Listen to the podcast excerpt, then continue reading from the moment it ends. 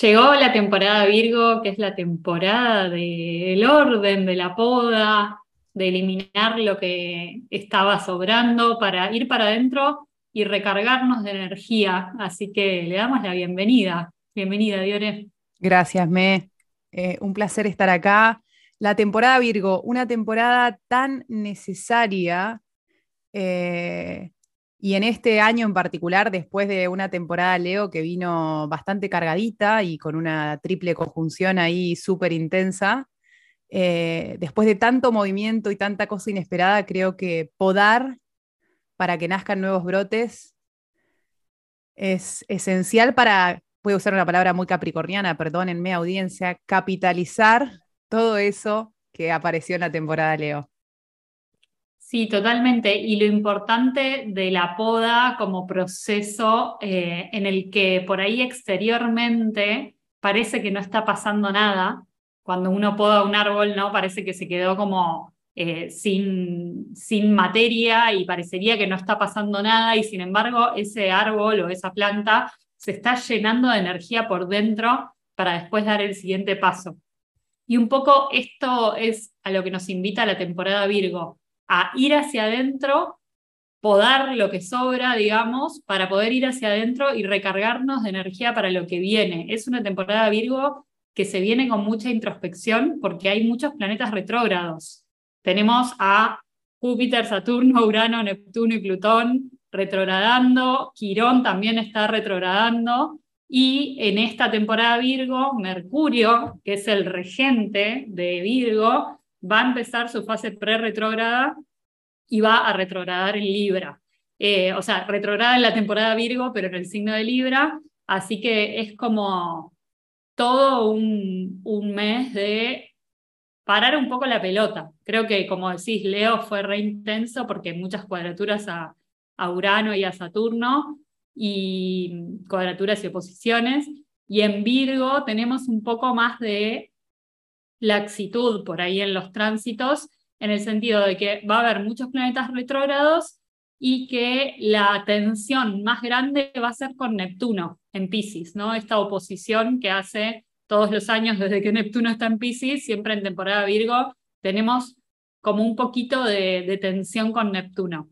O sea que es una temporada de mucha mente y de mucho ir para adentro, de mucho análisis, pero también de mucha meditación y de mucha espiritualidad.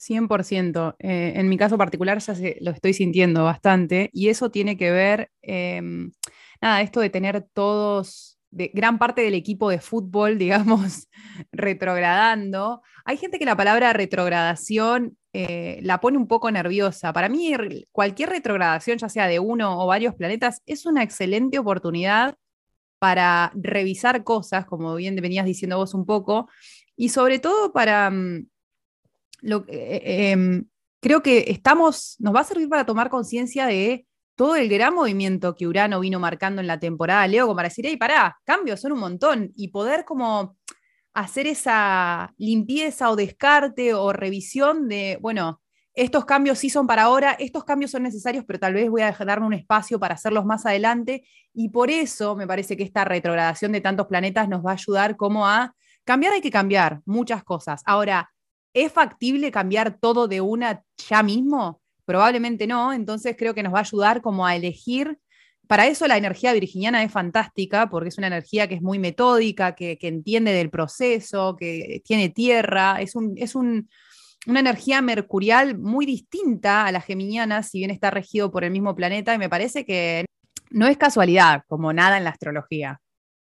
Sí, nos viene muy bien que venga Virgo ahora y que venga después de Leo, más de una temporada de Leo que fue atípica en el sentido de, toda la tensión que hay en los signos fijos como yo un poco estos días venía pensando en, en esta temporada de Leo que estamos cerrando, que ya cerró, que mm, me gusta mucho usar la metáfora del juego de mesa, ¿no? Como que, bueno, que de alguna manera, eh, si la vida fuera un juego de mesa, o si estuviéramos en el juego de la vida, hay algo de haber perdido las reglas del juego de no saber cuáles son los próximos casilleros que me tocan y de cómo volver a armar las reglas del juego en base a los cambios que hubieron. Pero la temporada de Leo se sintió como si hubieran agarrado la caja del juego y hubieran sacudido todas las fichas y la sensación es como, uy, caí en este casillero, uy, ahora caí en este otro, uy, y como no, seguir una continuidad, sino la sensación de que no terminé de acomodarme un casillero y ya estoy en otro que no tiene nada que ver con el anterior, además. Entonces, me parece que la temporada Virgo nos trae esa tierra y esa calma como para decir, ok, ¿qué pasó?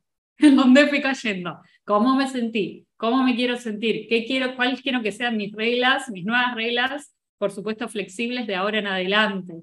Eh, hay algo como de tomarlo como con más calma y minuciosidad y con esa paciencia que tiene Virgo, que me parece que, que es un don hermoso, que ya lo vamos a hablar también en, el episodio de, de Sol en Virgo, pero que hay algo de Virgo que, que nos trae el don y el poder de ritualizar lo cotidiano y de encontrar en lo cotidiano la magia del espíritu, ¿no? Como en, no sé, yo vengo pensando mucho en esto de un desayuno, ¿no? Como hacerme un jugo a la mañana. En esas pequeñas cosas está la magia de Virgo, en el sentido de me puedo regenerar desde cosas tan chiquitas y que se pueden volver rituales de amor propio, justamente después de Leo, que creo que se trata de eso, de ir encontrando la magia en lo pequeño.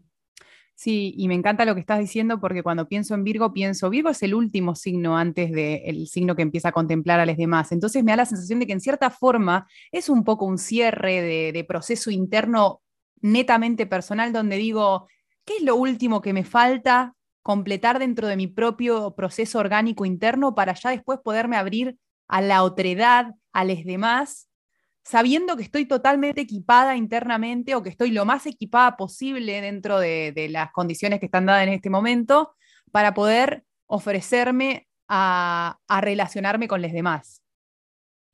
Totalmente. Y qué importante que Virgo nos empiece a traer también esta noción de sistema, ¿no? Como de que nosotros, nosotros, internamente somos un sistema y que no podemos ver las cosas como hechos aislados, ¿no?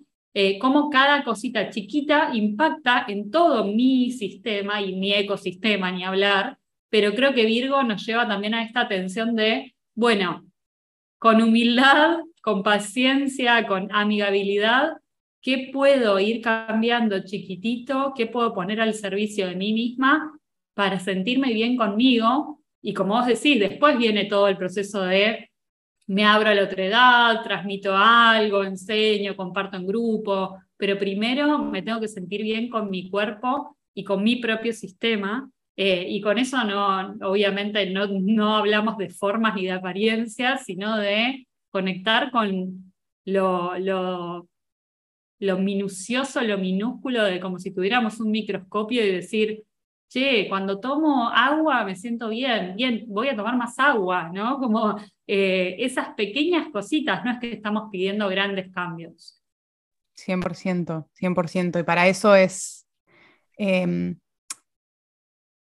eh, eh, la energía virginiana es fantástica por lo que justamente decís, la minuciosidad de es como son, es como un alquimista probando una fórmula, no es como le tiro de todo y veo una ensalada, es, bueno, voy a probar un poquito, a ver qué pasa, lo analizo, ok, no, otro poquito, un poco más de esto, un poco menos de aquello, hasta tratar de encontrar un balance, me da la sensación de que esta virgen eh, virginiana con sus lupas y sus, esta virgen alada es como que tiene un poco esto de chamana alquimista, pero con un sentido bastante espiritual en cierta forma, porque obviamente su, opuesto complementario es Pisces.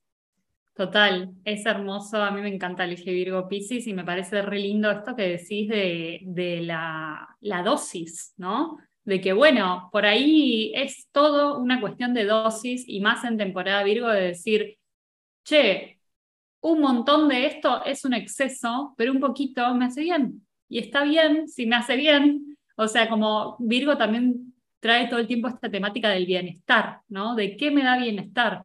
Y por ahí no es qué, sino cuánto, ¿no? Como cuánto de eso me da bienestar. Voy a, dar el ejemplo típico. Una copa de vino te puede dar bienestar, por ahí una botella te da malestar. Y entonces, ¿cuál es tu dosis para esta temporada y para cada día de cada cosa que te da placer que no se te convierta en vicio, ¿no? Sí, y cuando decís eso no puedo evitar no pensar em, dos cosas de Virgo. Una de, las, una de las frases que me parece es como en su justa medida, ¿no? Eso es como para resumir un poco lo virginiano. Y por otro lado, esto que hablamos de la dosificación, me hace pensar un poco en la homeopatía. En la homeopatía se usan remedios que en general son tóxicos para el cuerpo. Si vos le das azufre a tu cuerpo en, en dosis grandes, es veneno. Pero en la homeopatía, unos pequeños glóbulos de azufre te ayudan a balancear químicamente cosas que son fundamentales para el funcionamiento de tu cuerpo. Y de esa forma con todos los remedios homeopáticos. No sé por qué me vino eso como a la cabeza y lo quería comentar.